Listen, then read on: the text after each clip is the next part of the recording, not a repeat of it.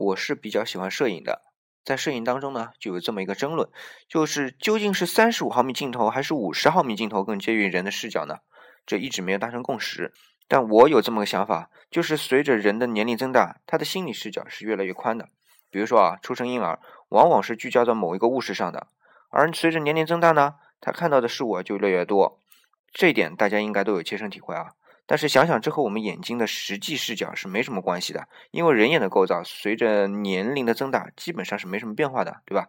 而随着年龄增大的呢，是我们眼睛能看到的事物之后所能获取的信息量。比如说啊，同一个画面，年纪小的时候啊，注意到的都是靠中间的事物，而年纪逐渐增大呢，周边的事物也能注意到了。